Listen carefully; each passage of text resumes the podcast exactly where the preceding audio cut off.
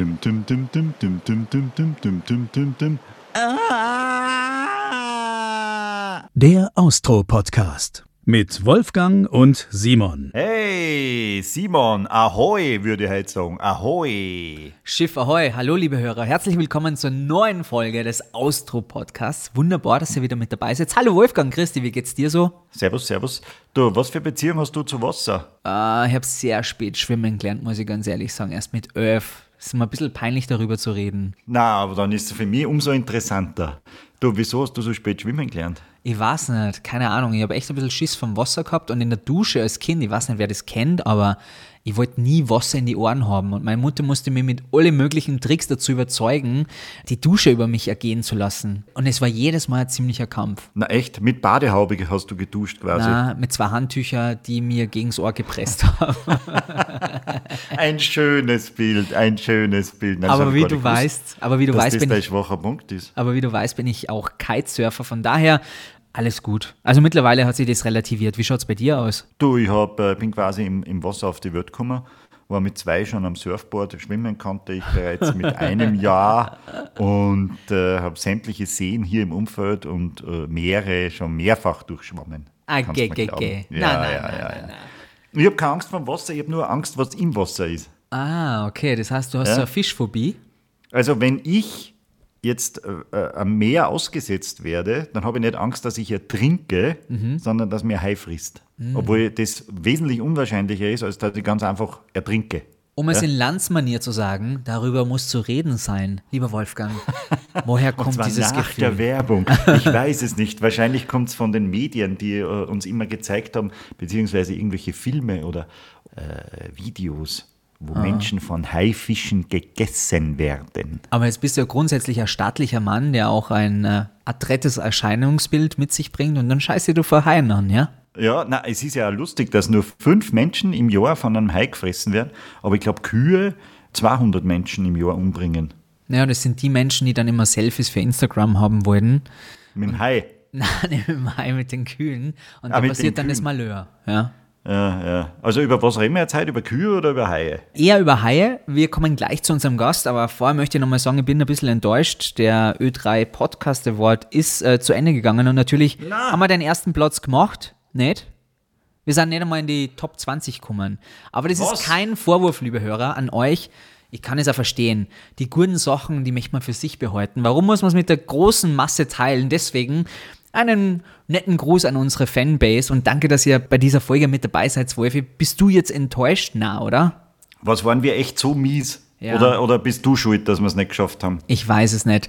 Aber es gibt mir den Antrieb, wir müssen an unserem Podcast arbeiten, arbeiten, arbeiten. Mal lochen, mal lochen, mal lochen. Na, es soll schon einfach nur lustig sein. Das ist mir viel wichtiger, gell? Aber Wolfgang, für mich ist das ein ganz klarer Auftrag. Wir werden weiterhin am Austro-Podcast arbeiten und wir werden ein ganz besonderes Kopfkino zulassen mit unseren Gästen, finde ich. Weil in Zeiten wie diesen, wo wir so an unsere Orte gebunden sind, ähm, da ist das Verlangen nochmal riesengroß, dass man irgendwie rauskommt, in die weite Welt, in einem Flieger sitzt. Kannst du dich an das Gefühl noch erinnern, dass man einfach im Internet einen Flug gebucht hat und irgendwo hingeflogen ist, ohne irgendwelche Vorgaben? Lang Ja, ist her. das, ah, das Gefühl kenne ich gut. Ja, das werde ich nur meine Enkel erzählen, dass man das früher mal, dass man das früher halt einmal machen hat können. Einfach auf Mausklick irgendwo in der Welt hinreisen. Wir Herrlich. haben das viel zu wenig geschätzt, wie das noch gegangen ist. Total. Und vor allem jetzt, wo es so kalt ist und ähm, wo es eher dunkel ist und uns die Schlagzeilen tagtäglich beherrschen, hat man nur mehr Bock, dass man irgendwie an Orte kommt, wo Sonne, Strand und Meer ist. Also mir geht es zumindest so. Und ich finde, dieses Kopfkino sollten wir uns jetzt bewahren. Wir lassen so ein bisschen die Sonne heute im Austro-Podcast rein, weil unser Gast uns die Welt nochmal von einer ganz anderen Perspektive zeigt. aber von einer wirklich ganz anderen. Und der schlagt genau in diese Kerbe, wie du sagst. Unser heutiger Gast hat äh, das Meer von einer ganz anderen Seite kennengelernt, nämlich äh, aus einem Ruderboot aus. Ja. er ist von den Kanarischen Inseln, ich glaube von La Gomera, mit dem Ruderboot ganz alleine über 5000 Kilometer Wahnsinn. nach Antigua gerudert. Ja. Und das alles hat ihm kein Mensch angeschafft. Das hat er komplett freiwillig gemacht. Weil er Warum? sich gedacht hat, Das wäre doch mal eine Challenge. Ja, warum er es gemacht hat, das können man jetzt dann eh gleich selber fragen. Ah, da habe ich ganz viele Fragen dazu. Das ist jetzt wie lange her? Also, hat, wann ist er ins Ziel gekommen? Äh, das Ganze ist jetzt, ja, ziemlich genau ein Jahr her. Und ich finde, da kann man dann eh schon mal richtig gut drüber reflektieren. Wow, ich mag solche Geschichten voll gerne. Ich freue mich jetzt drauf. Vor allem ist es so ein kleiner Urlaub für die Ohren und für den Geist und die Seele, würde ich fast sagen. Wenn der Simon im Sommer sein Schlauchboot aufbläst, äh, dann rudert er ja maximal zur Schwimminsel oder zum Buffet am Campingplatz, um sich äh, mit ein bisschen Bier einzudecken. Unser Gast, Wolfgang Fankhauser, macht das ein bisschen anders. Der ist knapp 5000 Kilometer gerudert über den Atlantik, vermutlich ohne Bier. Warum er das gemacht hat, das wird er uns ebenso erzählen wie seine Eindrücke allein am Meer. Er wird reden über Einsamkeit, über Alkohol, über Schwimmpausen, über Skypen, über Internet auf hoher See, über Wale, über Pornohefteln vielleicht, über Luxus und, und, und, und. Wolfgang Fankhauser, herzlich willkommen im Austro-Podcast. Wie geht's? Hallo, grüß euch. Ja, eigentlich ganz gut, bis auf die aktuelle Situation, die wir eh alle haben. Sonst wäre ich jetzt wahrscheinlich schon Richtung Marokko unterwegs fürs nächste Projekt aber ist jetzt einmal um ein Jahr verschoben und einfach jetzt einmal warten, bis das wieder besser wird. Bevor wir über das nächste Projekt reden, das, was mich am allermeisten interessiert und die Frage, die ich auch mit allen meinen Freunden diskutiert habe, wenn du, und am Meer kann man dir ja nichts vormachen, oder? Auf hoher See.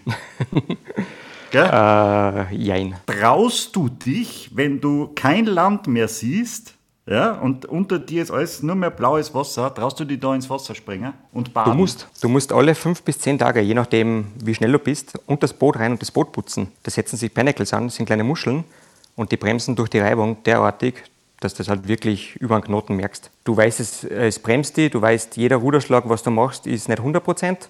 Somit ist es eigentlich auch wie in der Früh Zähne putzen, machst halt da alle fünf bis zehn Tage dein Boot unten sauber und du freust dich, wenn du ins Wasser gehen kannst.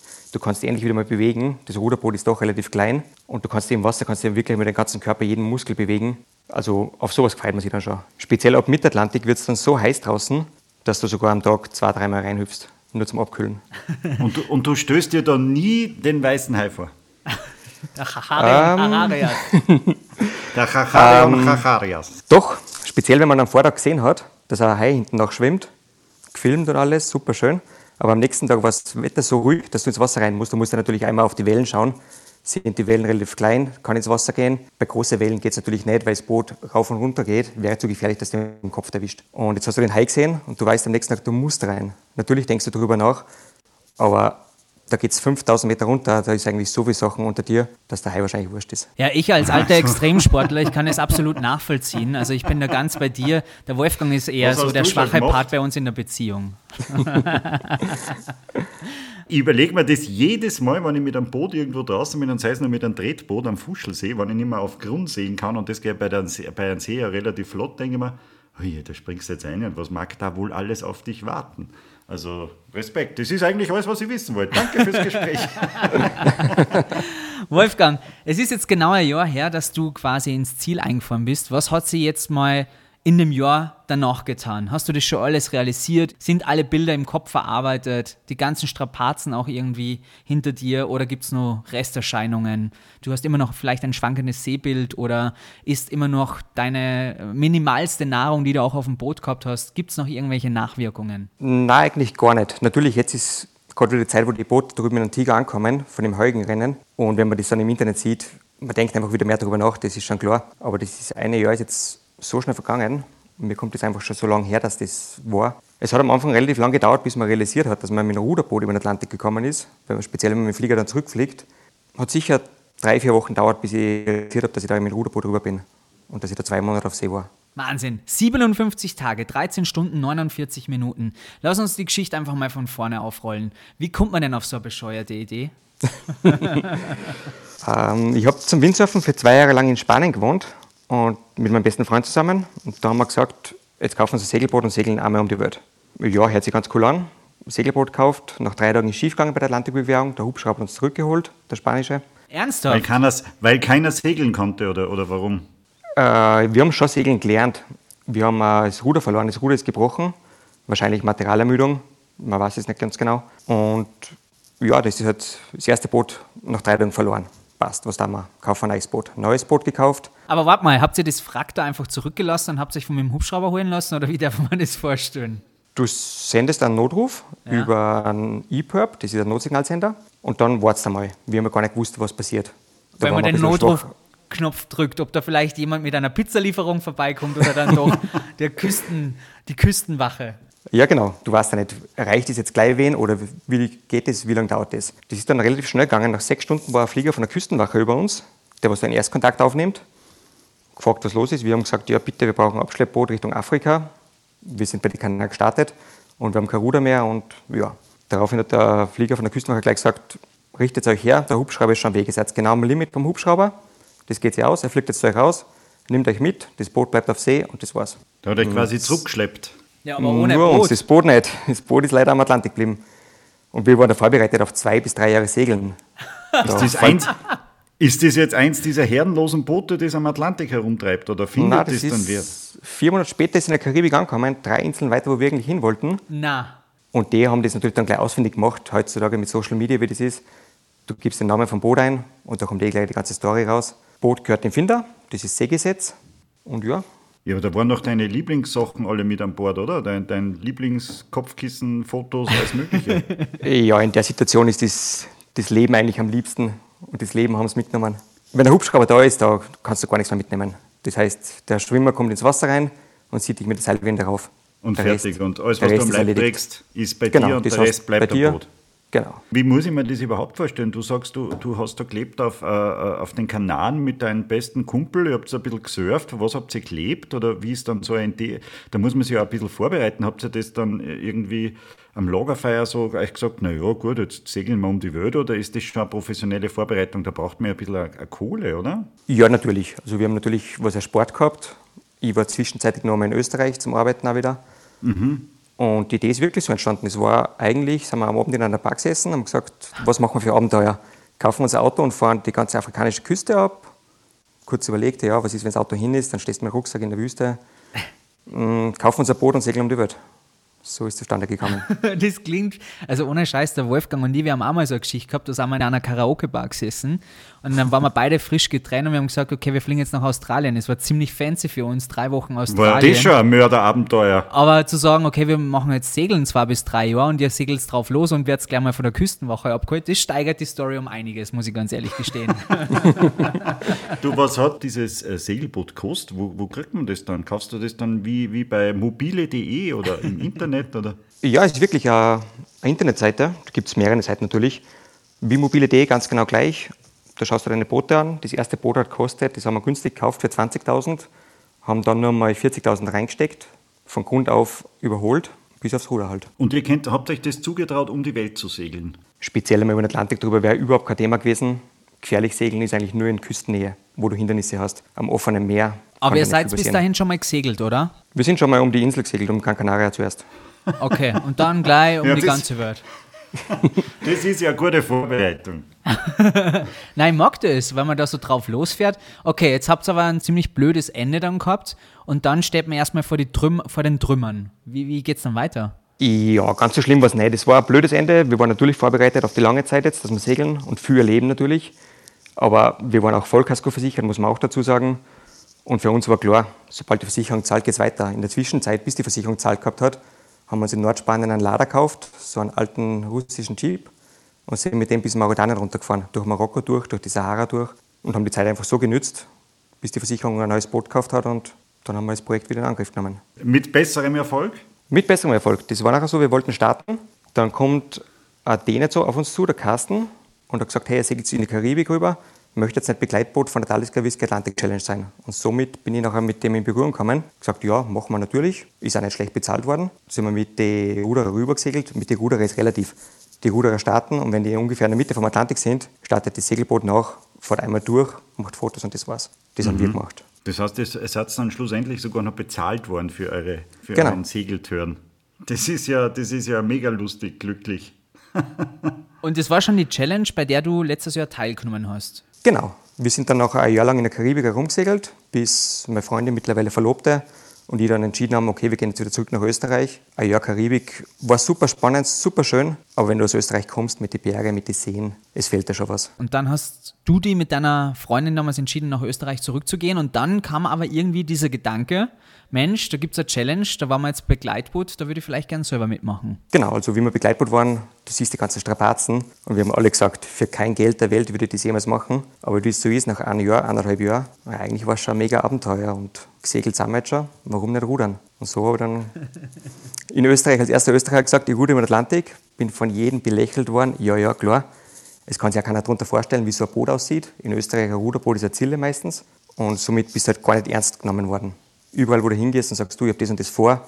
Wie schaut es mit Unterstützung aus? Ja, nein, tut mir leid. Also mit Unterstützung meinst du finanzielle Unterstützung? Genau, Sponsorensuche. Und das war schwierig? Komplett. Also das war sicher genauso schwer wie die Challenge am Wasser. Was machst du beruflich, wenn ich fragen darf? Ich bin in Salzburg im Latschenwirt Restaurantleiter. Okay, das heißt, du arbeitest in der Gastronomie. Genau. Was bedarf es an Budget, um bei so einer Challenge überhaupt mitzumachen? Äh, in meinem Fall als Soloruderer waren es knapp bei 90.000. Die meisten Teams sind aber Viermann-Teams. Sind eine Spur größere Boote, da bist du dann bei 140.000 herum.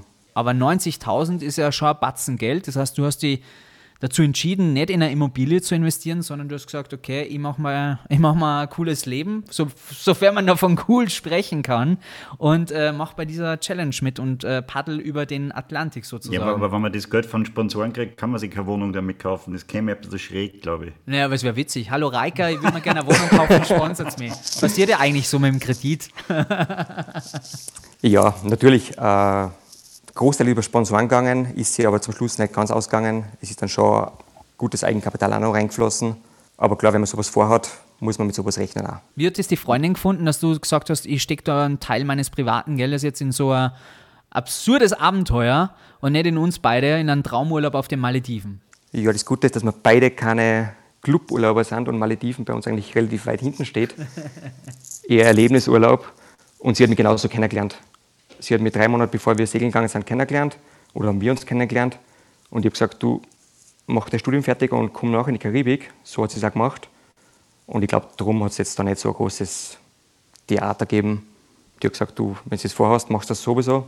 Kann ich nicht dagegen reden und genau so ist es auch passiert. Hat mich nachher richtig unterstützt, wo es noch überall geht. Was, was mich interessiert, jetzt hast du diesen Entschluss gefasst ja, und sagst so, jetzt rudere ich über den Atlantik. Hast du, du das äh, irgendwie vorstellen können, wie anstrengend das für Körper und Geist werden wird? Hast, oder hast du geredet, die das gemacht haben? Oder, oder wie bereitet man sich da vor? Mm, in Österreich schwierig. Es hat in Österreich noch keiner gemacht. Und du hast jetzt in Österreich eigentlich mit, mit einem Ozean auch wenig am Hut oder nichts zu tun. Jetzt bin ich relativ viel in England gewesen, auch die ganzen Kurse dort gemacht, was du machen musst. Sea Survival und Funken und und und. Mhm. Und dann einfach dort Erfahrung gesammelt. Mit Ruderer geredet, die was die schon gemacht haben. Aber auf das, was dann wirklich draußen auf die zukommt, glaube ich, kann man sich nicht 100% vorbereiten. Wie fit bist du? Äh, ich kann mir vorstellen, wenn man über den Atlantik gerudert ist, dann ist man, dann kann man, dann kann man morgen einen Marathon laufen. Du musst einen Körper haben wie, äh, wie eine Mischung aus Zehnkämpfer und, und äthiopischen Dauerläufer. Ja. Genau im Gegenteil. Du trainierst vorher alles auf und das verlierst du dann alles am Atlantik.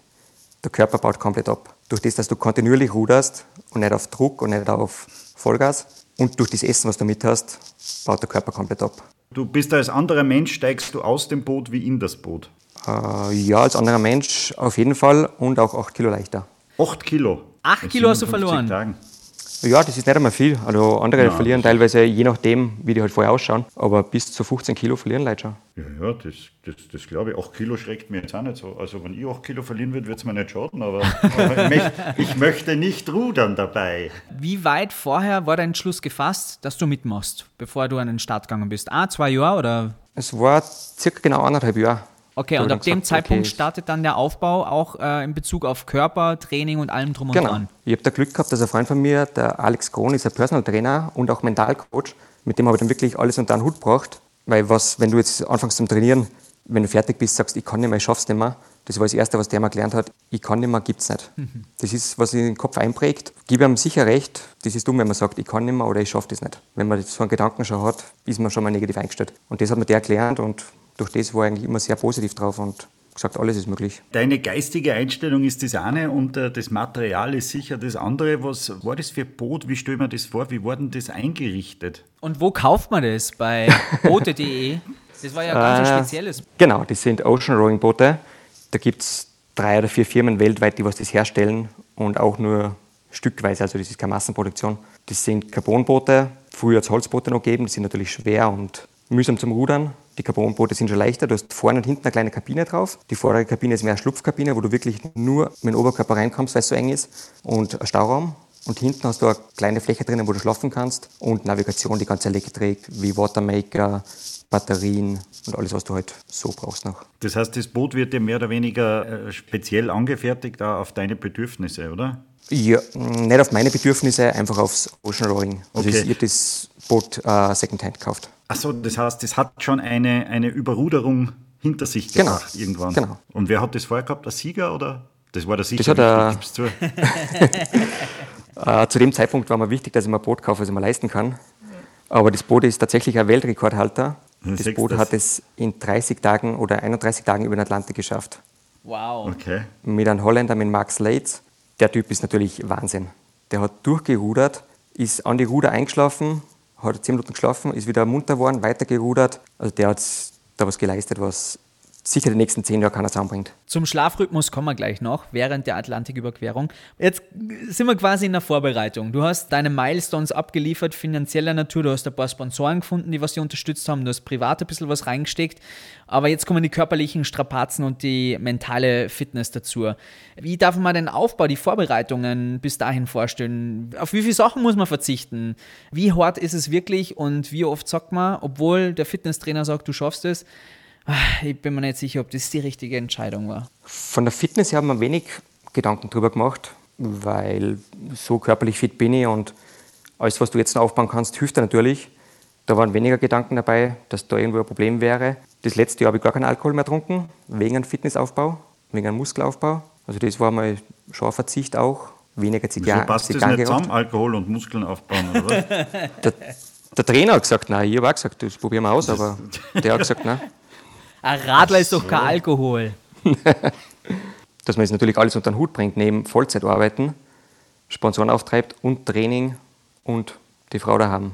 Nur Ja, was, halt. da, was sagt da der Chef, was sagen die Kollegen? Sagen die, sag einmal, rennst nur oder du musst dir da länger Urlaub nehmen, ne? Äh, ich bin jetzt schon relativ lang mit meinem Chef in einem Arbeitsverhältnis, über zwölf Jahre. Und der hat mir eben damals beim Segeln schon das gewusst, hat gesagt, passt, mach das, komm dann bitte zurück. Und genau das Gleiche war jetzt. Und der hat mich so viel unterstützt. Also ohne meinen Chef hätte ich es sicher nicht so hinbracht, wie ich es hinbracht habe. So, jetzt hast du das alles abgehakt, die Vorbereitung, und dann ist es immer näher bis zum Start gekommen. Wann war der Start genau? 12. Dezember 2019. Und wie waren die letzten Tage in Freiheit? Sagt man dann, ma, jetzt ich das letzte Mal Schnitzel, ma, jetzt ich das letzte Mal Salzburg, ma, jetzt äh, tue ich das letzte Mal, jetzt gehe ich mal das letzte Mal gescheit aufs Klo daheim auf einer richtigen Schüssel. Wie ist das? Wir sind, ich glaube, am 23. November schon weggefahren, weil wieder das Problem Österreich, Salzburg jetzt nicht am Meer hängt. Du kannst das Boot nicht in den Container reintun, auf ein Containerschiff rauf. War das Boot in jetzt- Salzburg dann, oder was? Das Boot, ich habe nur am Wolfgangsee trainiert. Ich war vorher noch nie am Meer damit. Ah, echt? Du bist mit dem Boot dann auch im Training gewesen am Wolfgangsee? Genau. Bin Wie lange Ruderer, du der von. St. St. Gilgen bis Strobel? Ah, das kann ich so nicht sagen. Ich habe jetzt nie durchgerudert, weil du ruderst, dann machst du wieder ein paar Sachen am Boot, kochen und einfach einen Tagesablauf, dass du da ein bisschen reinkommst. Achso, du hast das simuliert quasi einen ganzen Genau. Tag. Ja, ja. Da machst du immer wieder deine, deine Steps, was du machen musst. Von dem her habe ich jetzt nie durchgerudert nach Strobel, aber es dauert schon lang. Also ist jetzt nicht so wie mit einem Regattaboot vom Ruderclub. Ja, okay, verstehe. Und da wird man dann auch. War das im Sommer, wie du da trainiert hast? Das ist, ich habe das Boot gekriegt im Juni und ist im See gewesen bis Oktober. Also bis Ja, Oktober man trainiert. ja, das ist ja sicher was Außergewöhnliches am Wolfgangsee. Da werden schon die Leute ein bisschen schauen, oder? Voll die Attraktion. Definitiv. Definitiv. Also überall, wo du stehen geblieben bist oder kurz am Steg angelegt hast, waren die Leute da, natürlich. Hey, wo dann gibt's das geile Boot? Ich will das auch. Mit dem rudert er über den Atlantik. Ja, genau, dran. ja, genau. Naja, aber das waren wirklich die Reaktionen drauf. Ja, ja, klar, mach, mach noch. Was war die längste Trainingssession am Wolfgangsee am Stück? Ah, Knappe 30 Stunden. Boah. Du musst ja sowieso, bevor du an den Start gehst, musst du 120 Stunden absolviert haben am Boot. Das Ganze mit Videodokumentation und Fotos und GPS, dass du wirklich auch schon alles erlebt oder alles probiert hast am Boot. Es gibt da einen Para-Anker, das ist so eine Art Fallschirm, den musst du im Sturm reinschmeißen ins Wasser. Der ist auf 70 Meter Leine, der stabilisiert das Boot gegen die Wellen, dass du im Sturm jetzt kein Problem hast und nicht umkippen kannst. Und die Sachen musst du halt alle am See üben, also eigentlich am Meer üben. Das war halt bei mir nicht möglich. Und dann Ja, bist du am Wolfgangsee, das ist ja geil. Und Da sind 20 Zentimeter Wellen und dann am Atlantik sind es vielleicht eine Spur höher. Ja, ich bin extra mal beim Sturm rausgegangen, damit ich ein bisschen an Wind und Welle mal erlebe. Und dann ist sofort die Wasserrettung nachgefahren. Echt? Die natürlich nicht, nicht gewusst haben, was los ist. Und die leider einen Digitalfunk haben, jetzt aber die am Funk gar nicht erreichen können. Aber das ist ein roter Faden in deinem Leben, das merke ich schon. Küstenwache, Notrettung, so, das ist ein roter Faden. Da kommen wir nochmal näher drauf zu sprechen gleich. Aber Gibt es Pamela Anderson wirklich, die dann kommt und ins Wasser springt? Ah, die meisten sind Männer. Schade. aber der Wolfgangsee auch nie gezweifelt, ob du das Richtige machst. Na gar nicht. Du bist total euphorisch und super happy, dass das jetzt immer näher rückt. Dann hast du dein Final Inspection, wo du wirklich alles, das ganze Boot auflegen musst. Du hast ja da ihr viel Material mit und Ausrüstung. Und wenn du die auch noch geschafft hast, dann ist wieder ein Stein runtergefallen und dann freust du dich eigentlich nur noch drauf. Es ist dann erst mit kurz vor der Abfahrt, wo wir aus Salzburg weggefahren sind, da realisierst, okay, jetzt ist es soweit. Jetzt verabschiedest du dich von der Familie, von den ganzen Freunden, Arbeitskollegen und du weißt, jetzt hast du zwei Tage Autofahrt und danach stehst du am Start. Du hast 6000 Euro für Essen ausgegeben, habe ich gelesen. Ähm, Waren da ein paar Sachen dabei, so ein paar Goodies? Eben, keine Ahnung, weiß ich nicht, Schokolade oder irgendwie Sachen, die was die besonders gepusht haben, dass wenn du warst, wenn du das isst, dann kannst du noch mal ein bisschen was rausholen? Mm, Jein. Ich habe natürlich so Energy Gels mitgehabt, die was brutal viel geholfen haben. Aber so wirklich Gutes wie Schokolade oder Snacks, viel zu wenig. Da war ich sehr blauäugig und habe gesagt, ja, los geht's, einfach raus. Aber das geht ja dann draußen schon ab. Weil du hast 24 Stunden, sieben Tage die Woche, wo du nichts anderes tust, als wie über Essen nachdenken oder über Sachen nachdenken. Und da ist halt Essen sehr oft dabei. Speziell, wenn du das Ruderessen kennst, das sind gefriergetrocknete Mahlzeiten in einem kleinen Beutel, vakuumiert. Das schmeckt einfach gar nicht. Das kann man vorstellen. Dafür 6000 Euro zahlen, würde ich mal sagen, Abzocke. Dafür habe ich für 90 Tage Essen mitgehabt, auf kleinsten Raum verstaut. Also Na, lecker. Würde, so- würde sonst nicht funktionieren. Aber nicht einmal Flascherl Rosé, dass man sagt, beim geilen Sonnenuntergang gönnen wir einfach mal ein Flascherl Rosé. Nein, ich habe Stiegel Columbus mitgehabt. Das haben wir gedacht, das passt ganz gut, weil ich die Columbus-Route rudel- rudere. Der ist ja auch beim zweiten Mal von La Gomera weggesegelt. Und Stiegel hat der Columbus-Bier rausgebracht und das hat perfekt passt. Du, wie viel? Zwei Flaschen, weil ich mir gedacht, warm trinkst du sowieso nicht gern. Zwei Flaschall für 57 Tage, mein Lieber. Da musst du das aber gut einteilen. Ja, wie gesagt, ich habe keinen Kühlschrank mitgehabt. Und es ist sehr, sehr warm am Boot. Und wann hast du es getrunken dann? Zum Schluss, fürs Ah, Video. okay. Sehr gut. Also am Hätte ich letzten gleich Tag. Vor dem Start hätte ich das noch getrunken, damit ich überhaupt wegkomme. Naja, vor dem Start kann ich mich nicht beschweren. Da, haben wir dann, da war der Trainer nicht mehr dabei, da haben wir dann wirklich eine Woche lang Party gemacht. Das ist aber so normal, da, wo alle Ruderer zusammenkommen. Da feierst du jeden Tag in Blue Marlin. Das ist die bekannte Bar dort nur für Ruderer. Das sind Partys, das kannst du dir nicht vorstellen. Doch, erzähl ein bisschen. Ja, jetzt wird es interessant. Ja, jetzt, wird- jetzt kommt das interessante Gespräch. Ja, du hast den ganzen Tag, du hast um neun das erste Meeting oder um halb neun, hast den ganzen Tag Sachen zum Erledigen, zum Tun, Renndoktorbesprechung, da sind Meetings, da sind Meetings, Wetterbesprechungen und dann bist du um fünf am Abend entlassen, wo du deine Freizeit hast. Und das Erste, was du machst, du gehst Richtung, vom Hafen Richtung Ort rein und das ist gleich die Blue Marine Bar. Und, Und da treffen sie alle Ruderer. alle Ruderer und die Ruderer kommen ja international aus England, aus Amerika, aus Australien, Neuseeland, Schweiz und da hast du halt viel zum Erzählen und Zeit und zum Trinken natürlich auch.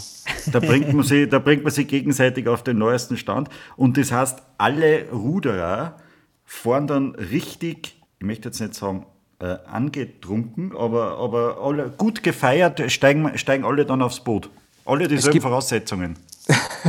Es gibt natürlich welche, die was nicht ganz so viel Party machen, aber ja, bis zwei Tage davor, da hört dann eh jeder auf. Also, naja, logisch, weil mit Schädelweh ist blöd Genau. losfahren. Hast du gut geschlafen, bevor es losgegangen ist in der Nacht davor? Ja, das hängt jetzt wieder mit den Partys zusammen, ja. Okay. Dann hat der Wolfi ja scheinbar wirklich recht. Mit einem leichten Kader ins Boot und los geht's. Den rudert immer außer Passt. jetzt. durch das, dass letztes Jahr noch, also wie wir gestartet sind, das war die größte Flotte überhaupt bis jetzt, mit 103 Ruderern. Wie gesagt, das meiste sind Viermann-Teams. Es waren sieben Soloboote dabei und die Solos sind als letzter rausgestartet. Jetzt haben wir natürlich extrem lang warten müssen, bis die einmal alle weg sind. Die Fünferboote, Viererboote, Dreierboote, Zweierboote, bis wir dann dran kommen. Und dann haben wir nur gedacht, ah, was tust du die ersten Tage? Du brauchst irgendwas zum Essen. Bin nochmal raufgegangen in den Ort und habe mir sechs Pizzen geholt weil Pizza heute natürlich ein paar Tage. Und jeder, was mich gesehen hat, wie ich wieder zum Boot gehe mit sechs Pizzakartons in der Hand, die haben alle nur den Kopf geschüttelt. Im Nachhinein haben sie gesagt, perfekte Idee. weil die ersten Tage magst du nichts kochen, weil es ist natürlich alles ungewohnt mit dem Wellengang. Da ist Pizza wirklich perfekt. Du, und wie war das? Äh, jetzt ist, jetzt ist der Start. Ist, ist das so ein, ist ja kein Massenstart, hast du gesagt? Die fahren alle hintereinander weg, aber du sitzt dann schon am Boot und weißt so, jetzt geht's dann los. Was denkst du bei, an der Point of No Return? So, jetzt der erste Schlag, jetzt geht's los. Denkt man da irgendwas oder sagt man nur, ah, jetzt also, fahren wir? Ich habe für mich gar nicht drüber nachgedacht. Einfach raus, voll motiviert, gute Musik eingeschalten gehabt und einfach losgerudert. Was für Musik? Also bei mir war es Rockmusik. Bei Abba. mir war es Rockmusik die meisten Engländer hören ABBA. Also auf den meisten Videos, was man sieht, männlich wie weiblich, ist ABBA im Hintergrund. ABBA oder Queen. Na, was Langsames vielleicht, damit man gut in den Rhythmus kommt. Okay, und jetzt, und jetzt ruderst du und dann kommt dieser Punkt, wo du dann niemand mehr siehst. Ne? Da ist dann kein Land mehr in Sicht und äh, die Wellen werden ein bisschen höher und äh, die, die erste Euphorie ist auch vorbei. Bist du ein Mensch, der mit sich selber dann auch sehr gut umgehen kann? Redest du dann da die ganze Zeit mit dir selber oder tust du nur Musik hören, hängst irgendwelchen Gedanken mal, löst zu Dokus oder was tust du dann? Hörbücher. Ich habe viel Hörbücher mitgehabt was ich jetzt nicht mehr machen würde, ich habe einen Fehler gemacht, ich habe viel Krimis mitgehabt. Und Krimis mit und Totschlag, wenn du wirklich jeden Tag alleine bist, das zieht dich runter. Also das macht dich wirklich fertig. Das glaube ich. Also das habe ich vorher nicht gedacht gehabt. Aber Hörbücher ist super, weil da killst du drei, vier Stunden wie nichts. Aber da steigert man und? sich wahrscheinlich auch voll rein, so wenn man da ganz alleine ist und dann irgendwie so einen dunklen Krimi hört. Da glaubst du ja wirklich, vielleicht kommt hinter der nächsten Welle der Sensenmann oder keine Ahnung, welchen Krimi du da gehört hast. Da kann man sich wahrscheinlich in so einer mentalen Situation in so einer Ausnahmesituation durchaus einsteigern. Ja, sowas bei mir nicht ganz, aber es ist einfach auf die Stimmung hat es extrem drückt. Und ich habe dann schon noch die drei Fragezeichen mitgehabt, das war super. Der weiße Hai vielleicht wäre auch nicht schlecht gewesen. Oder der Austro-Podcast. Der Austro-Podcast. Der Austro-Podcast. Den, den damals schon kennt, hätte ich mitgehabt. Den hat es leider Fürs damals nächste noch nicht Mal. Fürs nächste Mal war es das ja jetzt. Für die Wüste, was, nehmen mit. Was für die Wüste, ja, fürs nächste Projekt dann, ja. 18 Stunden bist du täglich gerudert. 18 Stunden. Erklär uns nochmal diesen Rhythmus. Wie war das eigentlich? Wie geht man da voran und wie hat man da die Motivation? Wie schläft man am besten? Wie ist der perfekte Rhythmus bei der Atlantiküberquerung? Einen perfekten Rhythmus, glaube ich, muss jeder für sich selber finden. Die Organisation sagt da eigentlich zwei Stunden an, zwei Stunden off. Das ist aber für ein Firmenteam und nicht für einen Solo-Ruderer. Also für mich, ich habe viele Sachen probiert. Ich bin am besten dazu gekommen, dass ich wirklich gesagt habe, ich bin den ganzen Tag draußen, bis 12 Mitternacht. 12 Mitternacht bis 6 in der Früh ist die Zeit, wo ich schlaf, Hygiene mache und nicht rudern tue. Das heißt, du schlafst, du legst dich hin, nach einer Stunde stehst auf, gehst raus, schaust, ob es passt, ob nur alles fest ist, ob der Kurs einigermaßen passt. Wenn du nicht ruderst, kannst du den Kurs eh nicht halten, aber ob du nicht komplett in die verkehrte Richtung treibst. Und das hat dann eigentlich ganz gut funktioniert. Das mit zwei Stunden an, zwei Stunden off hat bei mir gar nicht funktioniert. Und am Tag in der Kabine hält es nicht aus, weil es zu warm ist. War es da jeden Tag schön eigentlich? Wie war denn das Wetter? Von bis. Von blauem Himmel, über Starkwind mit blauem Himmel bis zu Stürme und Regensqualls, die was drüber ziehen. Ich habe zwei große Stürme gehabt, einen über drei Tage, einen über sechs Tage lang. Boah. Höchste Wellen waren sieben Meter. Sind das so Stürme, die man jetzt nicht mit, mit einem österreichischen Gewitter vergleichen kann, oder? Nein, gar nicht. Der hört einfach nicht auf. Du sitzt draußen und denkst, ist das schon der Höhepunkt? Ist nicht der Höhepunkt? Du weißt es ja nicht. Wird es nur besser? Wird, wird die Welle noch höher? Dann gehst du rein in die Kabine weil du irgendwas kochen musst oder irgendwas machen musst oder ein Satellitentelefon ruft irgendwer an. Und wenn du drinnen sitzt, der Sturm hört nicht auf und du siehst die Wellen nicht mehr, jetzt schmeißt du natürlich umso mehr herum. Weil du da nichts mehr kommen siehst. Genau. Ist dieses, hast du da nicht irgendwann einmal das Gefühl gehabt, boah, ob das jetzt mein Spinackerl da aushält? Ah, in der ersten Woche, in der ersten Woche doch, sehr oft sogar. Weil das kann man sich vorstellen, wie man einen Joghurtbecher zum Ohr hinhält und unter dem Wasserhahn hält. Das ist eine ganz dünne Carbonschicht und jede Welle, was drauf bricht, das ist furchtbar laut und du denkst, das hält es nie aus. Dann ist natürlich das, hält das Ruder aus, weil ohne Ruder, ohne Steuerruder, Riesenproblem. Und halten es die Ruder aus, mit die Ruder. Hattest du Ersatz was? dabei? Ein paar, ja. Hattest aber nicht braucht. Nein, Gott sei Dank nicht. Ich habe das eine Bein in Lagomera rein dann und nie raus dann. Und die, das hat ganz gut passt. Aber du hörst natürlich dann ein Satellitentelefon, wenn du daheim anrufst. Boah, bei dem Team sind schon wieder die Ruder gebrochen. Die hat schon dreimal durchgedreht, das Boot ist gekentert und und und. Und da machst du dann draußen schon Gedanken. Heute das Material ist alles aus. Jetzt hast du schon so viele kaputte Sachen gehört. Wie lange würde es im Ernstfall dauern, bis jemand bei dir wäre, der dich retten könnte, wenn es ernst auf ernst kommt? Hm, das kann sein, dass das in ein paar Stunden passiert, wenn ein, ein Frachtschiff oder irgendwas in der Nähe ist.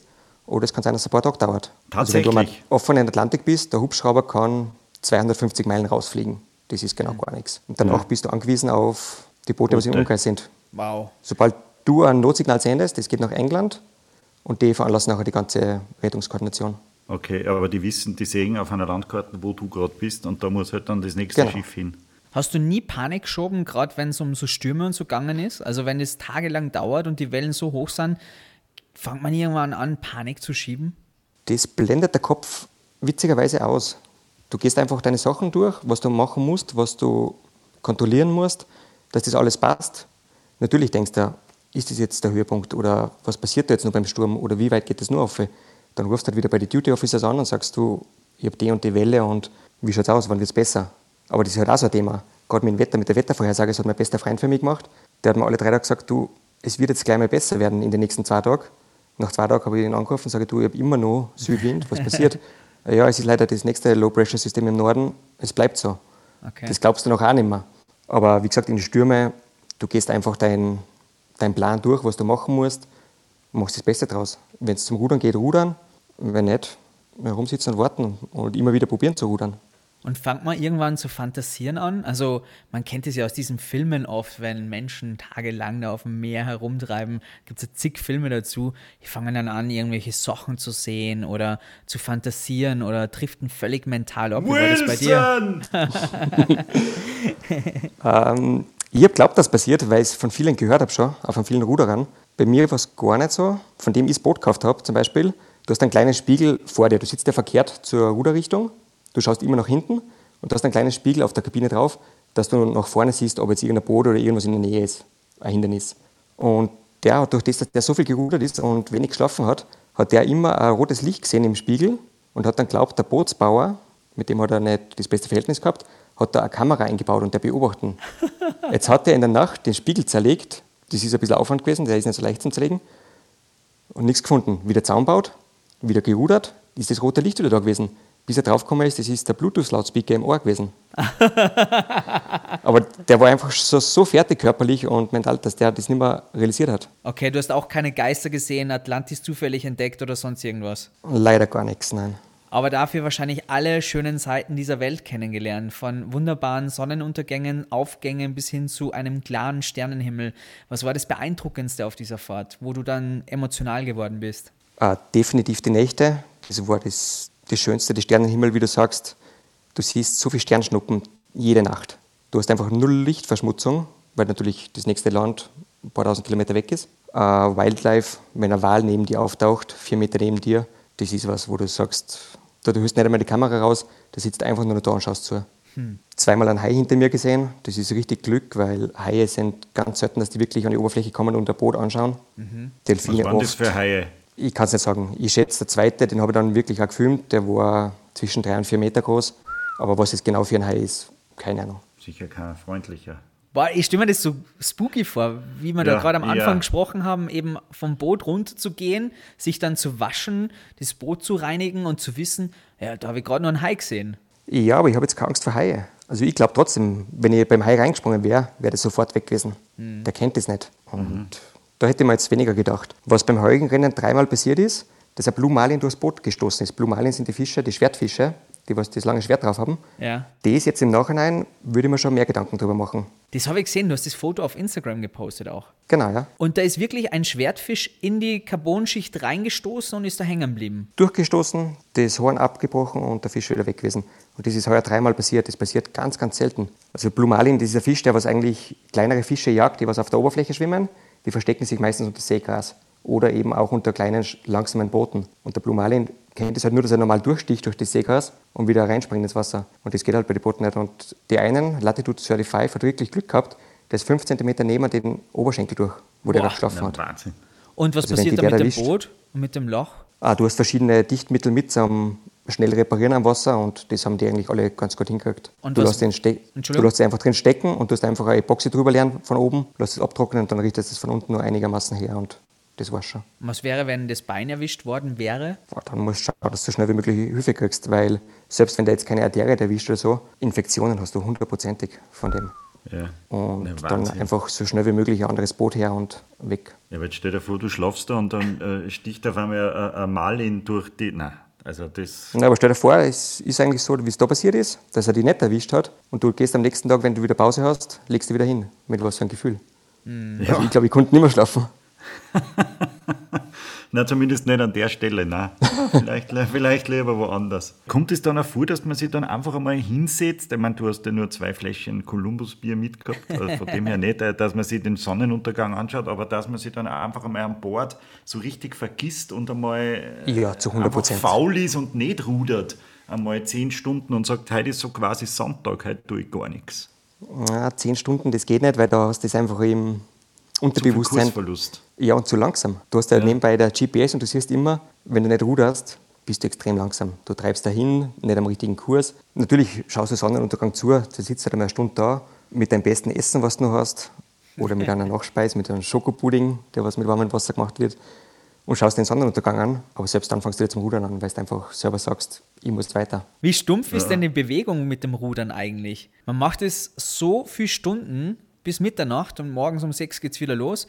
Wie stumpf ist diese Bewegung eigentlich? Denkt man sich nicht irgendwie irgendwann so, Alter, es reicht mir, was mache ich da eigentlich für einen Scheiß?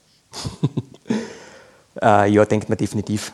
Du hast am Tag so viele Gedanken, du hast teilweise wechselst stündlich deine Hochs und Tiefs, wo du denkst, boah, es gibt nichts Schöneres wie das, was ich gerade mache. Eine Stunde später bist du auf einmal so tief unten, wo du denkst, warum tue ich mir das an? Das wechselt oft, kannst auch viel mit Essen wieder wegmachen, aber Also Essen her ist außer Essen war die größte Freude auf dieser Reise. Essen und Hörbücher. Ja, weil beim Essen natürlich auch etwas blauig gewesen bin. Ich habe einfach mal gedacht, Spaghetti Bolognese schmeckt mir so, wird da in den Backel sich auch schmecken. Äh, ist nicht ganz so. Essen kommt alles aus England, die haben generell schon mal eine andere Küche und ja, jetzt hast du da viele Essen mit, die was du draußen eigentlich rausholst und wieder sofort irgendwo ganz unten einsteckst, weil du sagst, na, das ist das allerletzte, was ist. Nach 90 Tagen auf See vielleicht. Und es variiert. Sachen, was da vorher gar nicht geschmeckt haben, waren zum Schluss super gut. Ja, aber ich kann mir vorstellen, dass wenn du dann wieder was Normales gegessen hast in Österreich, dir schon einmal gedacht hast, das, was ich da jetzt gegessen habe die letzten Tage, das werde ich nie wieder anrühren. oder, oder haust du mal daheim für die Freundin auch so einen raus, so, so ein Packerl Spaghetti Bolognese. Da ist was übrig geblieben von der. Reise. Candlelight Dinner. Nein, ich habe das, ganz, das ganze Essen, was überblieben ist, sehr gerne drüben in der Tiger gesponsert für die Obdachlosen, ohne Wehmut. Hast du denn auf dieser langen Reise, auf diesen 4800 Kilometern, die in einen anderen Menschen verwandelt, weil du die Sicht der Dinge auf zu Hause ganz anders gehabt hast, viel Zeit zum Nachdenken, vielleicht zu viel Zeit? Gab es da Punkte, wo du gesagt hast, das werde ich jetzt in meinem Leben ändern, das mache ich jetzt anders? Ich glaube, ich schätze die, die Sachen, was man daheim hat, wieder mehr. Und ich bin definitiv noch ruhiger und gelassener geworden. Also das ist ganz sicher. Es bringt mir nichts mehr so leicht aus der Ruhe. Ich war vorher schon eher gelassen, aber jetzt sage ich auch, du, es gibt für alles eine Lösung, es gibt für alles Möglichkeiten. So schlimm ist es nicht. Du hast die beste Corona-Vorbereitung gehabt, sozusagen. Äh, mir hat es eigentlich schon mehr Spaß gemacht, wenn wir zurückkommen, es wäre alles normal gewesen. Aber ja, da käme ich nicht raus. Und Ja, und wird uns auch nur eine Zeit begleiten. Jetzt hast du dann, äh, weiß ich nicht, nach äh, 50 Tagen, jetzt weißt du, ja, jetzt ist dann ein Ende in Sicht und es äh, schaut aus, als würde es gut gehen. Das setzt ja dann schon nur mal was frei, oder? Wenn man weiß, ja, in äh, vorausgerechnet sechs, sieben Tagen werde ich jetzt dann am Ziel sein und ich sehe schon eine Möwe vielleicht und, und Delfine. Also ich bin schon wieder näher an, an, an der Küste. So stelle mir ich das vor. Das ist ein süßes Bild, was du da gezeichnet hast. Bitte gern. Ja, aber das mit den Vögeln, das ist nur in den Filmen so. Ich habe fast jeden Tag auf der ganzen Überquerung einen Vogel bei mir gehabt. Also nicht einen Vogel bei mir, sondern verschiedene Vögel, was, was mich begleitet haben. Den anderen Vogel vielleicht auch, aber äh, Vögel, was ich dann auch erst rausgefunden habe, können bis zu drei Monate durchfliegen. Wow. Ohne Pause. Weil ich mir auch gedacht habe, du bist mitten am Atlantik und ich habe jeden Tag sehe ich Vögel rund um mich fliegen. Das wieder was gelernt. Aber trotzdem setzt dir das dann nur mal was frei in dir, oder? Wenn du weißt, so in drei Tagen werde ich und du weißt, du wirst erwartet und, und äh, dann, dann rudert man dann vielleicht nur mehr. Oder sagt man dann, na, jetzt ist so ein besonderes Abenteuer, vielleicht äh, möchte ich die letzten drei Tage jetzt nur ganz besonders, vielleicht wird man sogar wehmütig genießen. Na, das eher nicht. Ich habe schon probiert, immer zu pushen, was geht, aber das Wetter hat halt letztes Jahr gar nicht mitgespielt. Und es hat uns immer von Süden in den Norden gedrückt und umgekehrt, von Norden in den Süden. Ich habe letztes Jahr zum Beispiel am meisten Meilen gemacht von alle Boote. Ich habe halt nicht den Paaranker benutzt, ich bin immer gerudert. Wenn die anderen gesagt haben, jetzt ist der Wind so unpassend, die haben den Paaranker reingeschmissen und gewartet, das habe ich halt nicht gemacht. Also dieser Paaranker, der hält das, das Boot quasi dort, wo es ist, damit es nicht zu weit abtreibst, oder, oder wie? Genau, ganz genau. Ah, verstehe. Ja, das hätte ich sehr oft benutzt. Die Dude, naja, das ist nicht so, so angenehm, wie man, wie man sich vorstellt. Du musst dir vorstellen, du hast auf 70 Meter Leine einen großen Fallschirm draußen und jedes Mal, wenn eine Welle dran zieht, reißt es am Boot und es ist am Boot furchtbar laut. Du glaubst jetzt ah. mal, jetzt reißt das Boot in zwei Stücken. Okay. Und darum war es auch nicht besser, dass ich den nicht draußen gehabt habe. Und den auch zu bergen ist jetzt auch nicht unbedingt lustig für Solo-Ruderer. Darum ja. hat das schon ganz ja. gut passt. Aber dass du jetzt dann die letzten Tage mehr pusht, eigentlich nicht, weil du schreibst sowieso ab 800 Meilen, habe ich mir mit Edding auf die Luke, also aufs Fenster schon aufgeschrieben wenn ich jetzt so schnell bin und jeden Tag meine 50 Meilen mache, brauche ich nur so und so lang und weiß nicht, wie oft ich das durchgestrichen habe, weil es einfach nicht passt mit dem Wetter. Mhm, das ist dann schon wie beim Bundesheer, wo man sich die Lage aufs Bett ritzt. ja, genau. Ganz genau. Und dann bei der Abrüsterfeier war es doch zu laut und hast doch noch zwei Tage länger bleiben müssen. ja, richtig. Dann hat man einen, Wochen, einen Wochenenddienst ausgefasst. genau. Hast du dann schon die Rede vorbereitet im Kopf, unmittelbar äh, vor der Ankunft, und hast du gedacht, das werde ich sagen und dem werde ich nur die Meinung geigen. Jetzt habe ich endlich die Zeit dazu gehabt, drüber nachzudenken und dem werde ich nur die Meinung sagen und keine Ahnung was. Natürlich machst du dir Gedanken. Jetzt kommst du da drüben an, nach der ganzen Vorbereitungszeit. Du hast anderthalb Jahre lang Vorbereitung gehabt. Jetzt bist du da über 50 Tage am Atlantik gewesen. Äh, ein bisschen Druck habe ich noch gehabt, weil meine beste Freundin war drüben, die ist, hat aber einen Rückflug schon gebucht gehabt und die ist zwei Tage später, wo ich noch angekommen bin, schon wieder heimgeflogen. Und ich habe mir gedacht, wenn ich das jetzt nicht erreiche, dann wäre es schon traurig gewesen. Aber das Wetter ist halt sowieso, wie es ist. Hat mir sie am Telefon immer gesagt, du, wenn es halt so ist, ist so, macht da keinen Stress. Aber dann machst du dir natürlich Gedanken, jetzt komme ich an, was sage ich, was mache ich, jetzt springe ich vom Bodo, war super. Und kaum bist du dann wirklich am Land, ist alles weg. Ich habe nur ins Leere geschaut. Das war so viel zu viel. Es war Freitagabend. Die ganze Marine war voll mit Leuten. Es waren wirklich viele Angehörige von mir drüben, Freunde. Hätte man nie gedacht. Und da haben wir dann da ist alles weg gewesen. Das sieht man am Video wirklich so einen leeren Blick. Also ist das nicht, du kommst da an und sagst, hey Leute, jetzt gehen wir mal richtig ans Saufen, sondern das ist komplett leer und äh, wahrscheinlich nur ab und ins Bett. Genau, es ist in dem Moment einfach zu viel. Die letzte Nacht mhm. am Boot schlafst du natürlich auch nicht mehr, weil du einfach sagst, nur noch Richtung Antigua, pushen, was geht. Jetzt bist du dann eh schon körperlicher fertig. Essen tust nichts mehr am Boot, weil du sagst, letzten Tag, jetzt warte ich auch noch, bis ich drinnen bin. Mhm. Aber die sechste, die sechste Pizza gerade fertig gegessen und dann. jetzt, bin ich, jetzt bin ich eh gleich da. Du, wie ist denn das, wenn man nach 57 Tagen am Wasser wieder auf. Ich war mal äh, eine Nacht auf einem Boot und hab dann, äh, war dann, äh, mir war dann, weiß ich nicht, drei Stunden schwindlig wieder an Land. Wie ist denn das nach 57 Tagen? Man, ja, bei mir hat schon drei Tage dauert. Man ist leicht also betrunken also immer, oder? Nur leicht betrunken wahrscheinlich gewesen. Also, ich habe teilweise Ausflüchte gemacht. Echt, oder? Das denkst du am Boot nicht. Am Boot denkst du, du, es geht mir eigentlich voll gut, es passt alles. Aber natürlich, sobald du dann runtersteigst von dem Boot, Wahnsinn. Also mir jetzt die ersten paar Schritte richtig hin und her gewankt, zum Anhalten auch gewesen. Und die nächsten drei Tage habe ich es wirklich stark gespürt noch. Und dann ja. habe ich den schlimmsten Muskelkater in meinem Leben gehabt, am Schienbein vorne. Der Muskel war oh. komplett weg. Aha. Und durch das Hin- und Hergehen, Hotel zur Marina runter und so, ich habe so einen Muskelkater gehabt wie mein ganzes Leben noch nicht. Das bedeutet, das Hin- und Herschwanken darf man dann daraus ableiten, dass du vielleicht gar nicht wirklich auf die Knie gegangen bist vor deiner Freundin, sondern es versehentlich, dass du runtergegangen bist, weil du hast dir einen Heiratsantrag gemacht, unmittelbar nachdem du angekommen bist. War das vielleicht ein Versehen? Äh, nein. Kann ich jetzt noch, kann ich jetzt noch sagen, nein, es war kein Versehen. Das, okay. war, schon, das war schon gewollt. Aber, aber, du hast gesagt, du warst nicht Herr deiner Sinne. Hast du das seitdem bereut? Äh, nein, nein. Natürlich nicht. Okay, der Entschluss, ihr den Heiratsantrag zu machen, unmittelbar nach der Ankunft, kam das am Boot oder schon während der Vorbereitung? Es war natürlich sehr emotional, muss ich ganz ehrlich sagen. Ich habe das gesehen und da habe ich auch ein paar Tränen im Auge gehabt, weil ich mir dachte, ähm, Mensch, nach 57 Tagen und dann so eine Tat, das ist schon ziemlich geil.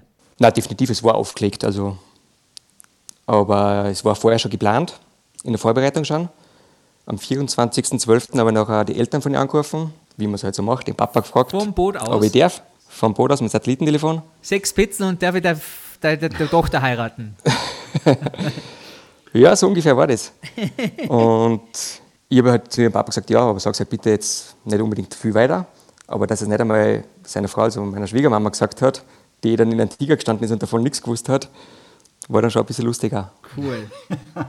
also für sie weniger, aber ja. Was hat deine, deine Frau gesagt, wie du, wie du zurückgekommen bist? Hat sie, war sie ein bisschen erschrocken, wie du abgenommen hast oder, oder wie du wankst? Oder, oder war wie sie, du gestunken äh, hast vielleicht? Man, wie du gestunken hast, man sieht ja dann äh, am ersten Blick des anderen, was er sich tatsächlich denkt, oder? Na, die war einfach nur happy, happy, dass ich da war. Wir haben ja. wirklich auch viel telefoniert. Ich okay. habe zuerst gesagt, ich, ich ruder über den Atlantik und ich melde mich bei gar keinem, aber das ist nach zwei Tagen vorbei gewesen. Also wenn du wirklich 24-7 alleine bist, bist du froh, wenn du irgendjemanden am Telefon hast. Wie hoch war ja, die Telefonrechnung? Äh, ich wollte gerade fragen. Das, ist, das Ganze hat 700 Dollar gekostet für zwei Sat-Phones, Unlimited Airtime. Also Ach. ich habe, glaube ich, 70 Stunden vertelefoniert. Also nicht nur mit der Frau, sondern natürlich auch viel mit den Duty Officers und mit dem Wetter. Mit irgendwelchen Hotlines wahrscheinlich. also 70 Stunden ist, glaube ich, nicht so wenig, aber ich habe von anderen gehört, die was weit über 100 Stunden drüber gekommen sind. Fürs nächste Mal würde ich mir auf jeden Fall Internet mitnehmen. Einfach nur, dass du selber das Wetter siehst, dass du, wenn du es selber siehst, dann glaubst du das leichter. Ah, du hast dann also durchaus den Menschen dann unterstellt, die lügen die gerade an und sagen, der Sturm ist schon fast vorbei, obwohl er noch gar nicht vorbei war. Hm, das nicht, aber ich habe es einfach nicht mehr geglaubt. Wenn der, der jeden dritten Tag sagt, du, jetzt bleibt es nur drei Tage so und dann wird es besser und es ist nie besser geworden, ja. dann glaubst du einfach nicht mehr und sagst, jetzt mag ich ich würde es ganz gerne selber sehen, dann kannst du dich ein bisschen damit auseinandersetzen. Ach, das wundert mich, dass du kein Internet mitgehabt hast. Siehst Kein iPad das war nur so, mal, Nein, das wäre nur mal 2.500 Euro gewesen und ich war eh schon relativ knapp am Budget. Darum mhm. habe ich gesagt, brauchen es in Wahrheit nicht. Früher haben sie es auch nicht gehabt. Ach, da hätte ich dann bei den Spaghetti Bolognese gespart und das Internet mitgenommen. Thema Körperhygiene möchte ich noch kurz ansprechen. Während den 57 Tagen gewaschen wird wahrscheinlich sich nur im Meer und das war's, oder? Genau. Du, na, du springst ins Meer rein, tust dir mal ganz normal waschen mit Seife, dann gehst raus und spülst sie mit Süßwasser ab. Ah, okay. Also je, je nachdem, wie Süßwasser du hast, wenn es jetzt schon seit drei Tagen bewölkt ist, laden die Solarpanels natürlich weniger. Kann den Watermaker nicht einschalten. Der Watermaker braucht richtig viel Strom. Den schaltest du eigentlich nur über Mittag ein, wenn die Sonne am höchsten steht und die Solarpanels 100% leisten. Wenn das jetzt schon drei Tage nicht mehr so ist, dann musst du schauen, dass du einfach Trinkwasser hast. Mhm. Und dann tust du halt mit Baby Vibes. Du hüpfst ins Meer rein und wischst dich nachher mit Baby Vibes ab. Okay. Mhm. Das heißt, so ganz ungepflegt bist du nicht angekommen? Na gar nicht. Kurz bevor ich nach einem Tiger rein bin, probierst du auch noch besser zu waschen. Weil natürlich nach 57 Tagen hat man Geruch, das ist halt so. Aber das bringst du gar nicht runter. Also bist, du, bist, du, bist du schön braun geworden eigentlich? Äh, ja, Wahnsinn. Weil es heißt ja immer, am Wasser wird man am braunsten, da muss man sich gut einschmieren. Äh, ja, ich habe einmal am Rücken einen Fleck vergessen. Das passiert auch noch einmal. Vor allem, wenn du am nächsten Tag wieder komplett mit dem Rücken zur Sonne sitzt oder ein T-Shirt anziehen musst, weil es einfach so brennt. Ja. ja, das passiert einmal. Und jetzt sagst du, okay, das mit dem Wasser, das soll es jetzt gewesen sein oder machst du das nur mal oder, oder gibt es jetzt ein Projekt Wüste? Jetzt wäre eigentlich im März das Projekt Wüste gewesen, 40 Tage, 40 Nächte Sahara. Aber das mit dem Wasser ist sicher nicht vorbei. Also Wasser war immer schon bei mir ein Punkt, wo ich gern bin und eventuell sogar noch mal rudern oder vielleicht nächstes Jahr mit der Supportjacht wieder mitsegeln. Und was ist das in der Wüste? Äh, mit dem Fahrrad von Nordmarokko bis in Senegal runterfahren. Auch unsupported. Auch alleine? Alleine, genau, auch alleine. Ist es auch ein Tanzler. Rennen? Das ist, nein, ist kein Rennen, das ist einfach... So für so, die? Genau. Ah, ja. das, birgt halt an, das birgt ein paar andere Gefahren halt dann, ne? Andere wilde Tiere, weiß ich nicht, Piraten, Wegelagerer, Diebe. Nein, aber was magst du einen Radlfahrer wegnehmen? Kein. Nein, da mache ich mir weniger Sorgen. Ich habe mir ernsthaft am Boot habe ich zweimal Piraten gehabt, nennt man jetzt so Piraten.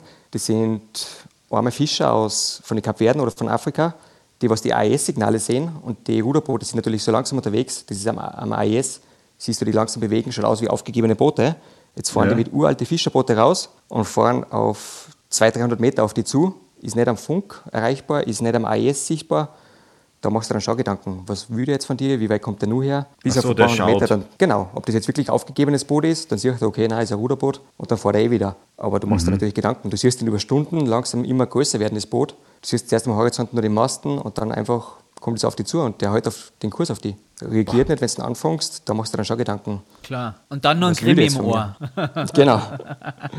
Und du kommst nicht weg. Naja, das ist. Du hast keine Chance, dass einen Kurs änderst oder wegkommst. Was ist denn mit ja. deinem Boot eigentlich passiert jetzt? Das Boot ist aktuell gerade wieder am Atlantik. Also Hast weiterverkauft oder gechartert? Genau, mm, verkauft. Zum Wobei sie Preis? natürlich jetzt, äh, jein. Situation okay. bedingt durch Corona ist natürlich alles schwer gewesen, speziell in Österreich, dass du sowas verkaufst. Und die Ruderer, was heuer draußen sind, die natürlich Sponsorprobleme gehabt und sicher nicht zu dem Preis, was sie es normal verkaufen hätten können.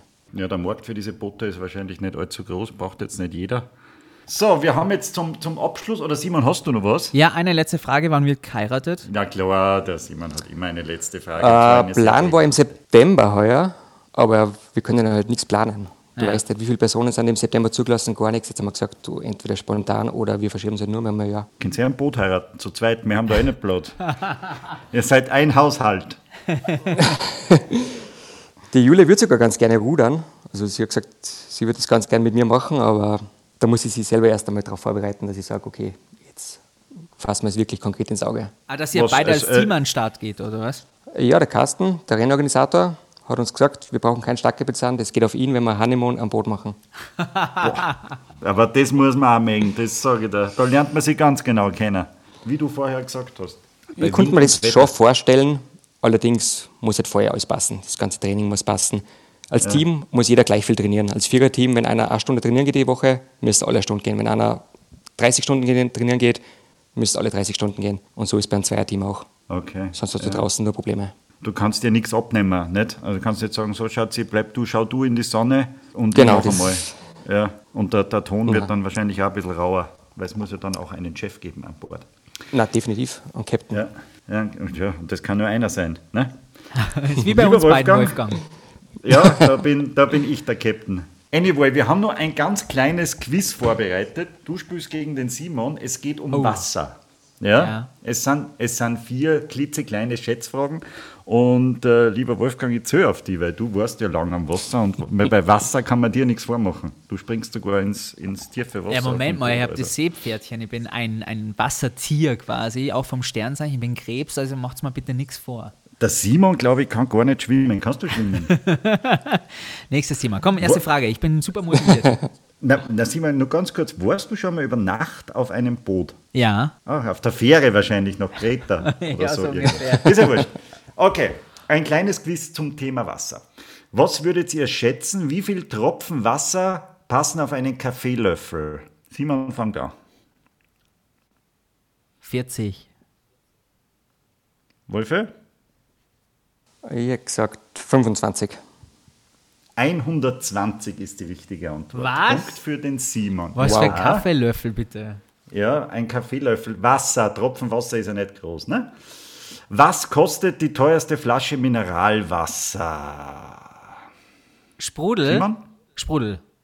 Ja, Sprudel. Nein, Medium oder, oder der, das Perling? Nein, die teuerste Flasche, tu nicht um. Ah, die allerteuerste Mineralwasserflasche? Ja, ja, die man im Handel kaufen kann, die man dann aufmachen kann und trinken kann. Bei normalen Handelsketten oder bei der Metro? Nein, bei normalen Handelsketten. Muss ich wieder anfangen oder jetzt der Wolfgang? Ja, der Wolfgang kann anfangen. Der hat es dabei schon googelt. Ah, ich hätte gesagt um die 30 Euro.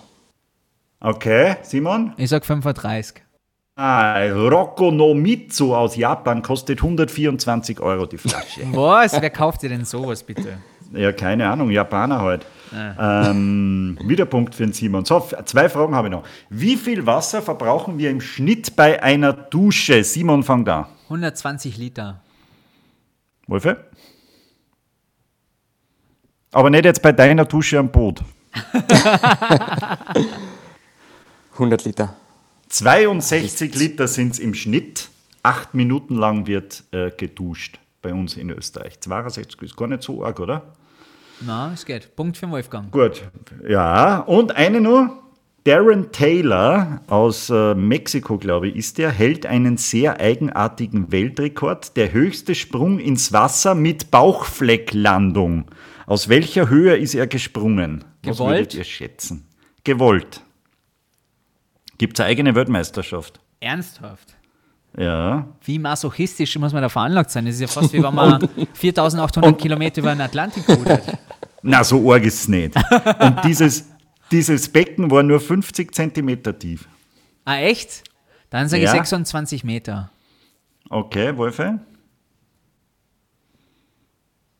17 Meter. 11,8 Meter. Dä, dä, unentschieden. Unentschieden. Wie unbefriedigend. Aber hey. Ja. Ganz ehrlich, ich gönne den Sieg dem Wolfgang. Ich äh, schenke ihn dir, lieber Wolfgang, weil du dir so äh, unglaublich viel Zeit genommen hast für uns. Ich möchte es jetzt nochmal kurz zusammenfassen. Du gewinnst Sieb eine Flasche Rocco no Mitsu. Der Wolf ist heute. Ähm, ich möchte nochmal kurz zusammenfassen. 57 Tage, 13 Stunden, 49 Minuten, 4800 Kilometer. Alles über den Atlantik, 18 Stunden täglich gerudert, 1,5 Millionen Ruderschläge, 6000 Euro fürs Essen ausgeben, 12.000 Euro für den Transport, 20.000 Euro für Startgeld. Das äh, sind sehr imposante Zahlen. Ich fühle mich jetzt gerade so ein bisschen, als wäre ich selber über den Atlantik halt gerudert. So nah hast du uns rangelassen. Vielen Dank dafür. Ja, voll gern. Hat Spaß gemacht. Bei den Kilometern waren es ein bisschen mehr. 4800 ist der direkte Weg. Ah. Bei mir waren es 5346, glaube ich, oder 366 so herum. Ja, da habe ich jetzt ein paar Kilometer noch unterschlagen. Das ist ja natürlich noch imposanter. Also wirklich äh, grandios für deine Leistung nochmal. Und das als Salzburger, das macht natürlich richtig stolz, dass jemand aus Österreich einem Rudern gut ist. Deswegen, wir sind äh, sehr, sehr beeindruckt tatsächlich und wir sind gespannt, welche Abenteuer du demnächst noch so ablieferst. Also die Wüstengeschichte ist das eine und ich bin mir sicher, damit ist noch nicht die Abenteuergeschichte oder dein Abenteuerbuch gefüllt, schlussendlich. Na, hoffentlich nicht. Also, wir, wir freuen uns abschließend auf eine Einladung zu deiner Hochzeit. Wir trinken eh nicht so viel. Aber wir trinken nur teures Mineralwasser.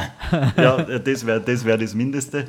Und äh, ja, alles Gute weiterhin, gell? Liebe Chapeau. Grüße. Und ja, vielen, vielen Dank. Vielen lieben Dank. Ja, ich sage danke und vielleicht bald mal. Ciao, ciao. euch. Bist du gescheit, ja, dann Heik gesehen.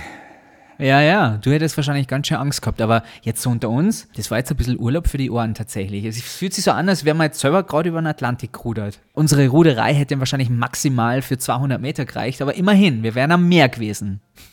Nein, für, du, für mich war das nichts. Ich habe hast, äh, hast gehört, sieben Meter hohe Wellen. Mhm. Ich schaue gerade immer zum Nachbarhaus. Ich glaube, das ist fünf Meter hoch. Und wenn was nur höheres da ständig auf mein kleines Nussschalenboot ja. auf offener See draufschlagen würde, Alter, ich würde garantiert auszucken. Außerdem hätte ich nicht den Willen. Ich hätte mir den ganzen Tag irgendwie da aufs Boot gesetzt und den Wellen zugesehen und war wahrscheinlich nur da irgendwo hingetrieben.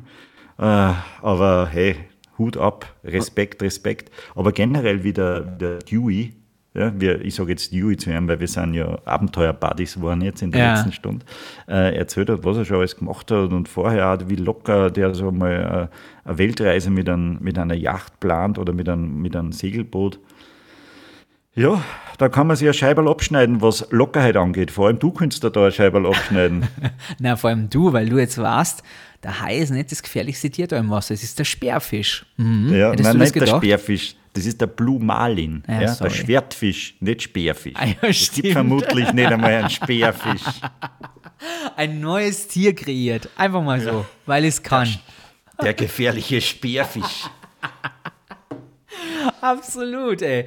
Aber das zeigt auch, vielleicht müssen wir unsere Grenzen und unsere Comfort Zones einfach viel öfter verlassen. Aber Hauptsache vielleicht muss man auch nicht so viel eininterpretieren und soll sich einfach den Austro-Podcast anhören, weil da kann man solche Geschichten quasi erleben. Ja, aber das ich fühle mich. Als wäre man selbst dabei gewesen. Ich fühle mich echt ein bisschen entspannter jetzt. Also ich habe so ein bisschen Sonne im Herzen. Ich fühle das richtig. Ich habe das gerochen, wie der gerochen hat, wie er ausgestiegen ist. er hat ja gesagt, er war super gewaschen, also von daher. Und seine, seine Frau hat auch nicht nachgesagt beim Heiratsantrag, also muss er gut gerochen haben. Ja, ich glaube auch, dass man da dann irgendwie noch mehr und noch verwegen riecht. Ich glaube, die Mädels wollen das definitiv so Abenteurer. Vielleicht sollten wir unser Image noch mal ein bisschen ändern beim Austro-Podcast. Vielleicht haben wir dann endlich Erfolg. Die zwei Abenteurer, Wolfgang und Simon, haben wieder ein krasses Abenteuer erlebt. Heute waren sie in Corona-Zeiten im Supermarkt. In der Buchhandlung. Oder, und, und Oder sie waren beim Friseur. Sie sind garantiert ungewaschen. Na, so sind wir einfach nicht. Aber es war wieder eine wunderbare Folge, lieber Wolfgang. Ja, hat uns wieder weitergebracht. Und das Fazit ist wie immer, die besten Geschichten schreibt das Leben, muss ich ehrlich sagen. Oh, so ein schöner Satz, den du sicher einem berühmten Autor gestohlen hast. Lieber Wolfe, ich wünsche von ganzem Herzen wieder eine wunderschöne Zeit. Wir hören uns in zwei Wochen wieder. Es ist eine Überraschung, wer dann bei uns zu Gast ist, aber es wird wieder famos. Und liebe Ach, Hörer, ich liebe das, wenn du sagst, es ist eine Überraschung. Das heißt, du weißt einfach gar nicht, wer kommt. Unsere massiv große Redaktion, die weltweit verteilt ist, die sind schon grob am Recherchieren. Also wir zwar nicht. So. Wir könnten einmal wen aus unserem Büro in Tokio zu uns holen. Tokio, Tokio, könnt ihr uns hören? Nächste Folge Austro-Podcast, wir brauchen unbedingt einen Gast. Ja. Was kommt zurück? Nichts. Nichts. Nichts. Wie Nein. aus allen anderen Büros, die wir nicht haben. Ja, das artet jetzt aus. Aber liebe Hörer, vielen Dank für die Zeit, die ihr uns geschenkt habt und eurem Ohr. Das macht sehr viel Spaß und ehrt uns sehr.